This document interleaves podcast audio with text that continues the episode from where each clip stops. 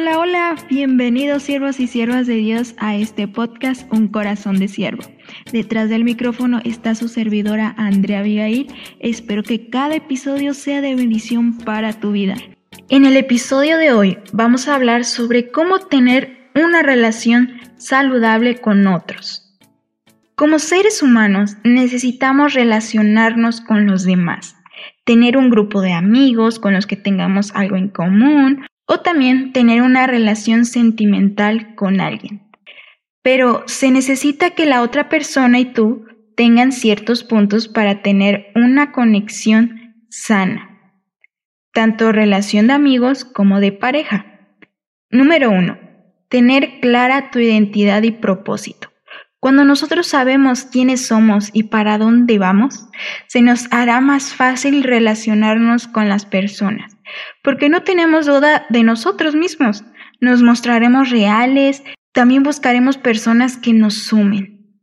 Número dos, ver el otro como complemento. Nunca veamos a los demás menos que nosotros, sino que somos iguales. Diferentes sí, pero nos relacionamos con un propósito bueno y saludable. Número 3. Morir al orgullo.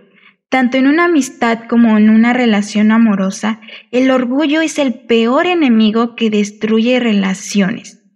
No cultivemos el orgullo, mejor hagamos florecer el perdón y el amor para generar esa conexión saludable con los demás. Número 4. Recuerda que somos generación de puentes, no ser independientes. Nosotros solos no podemos construir nuestro puente de vida solo.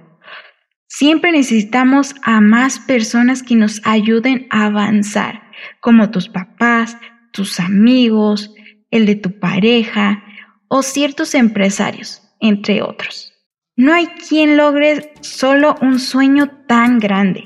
Necesitamos de todos.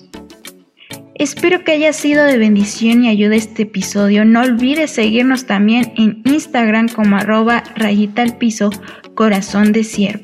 Recuerda que Cristo te ama y yo también. Adiós.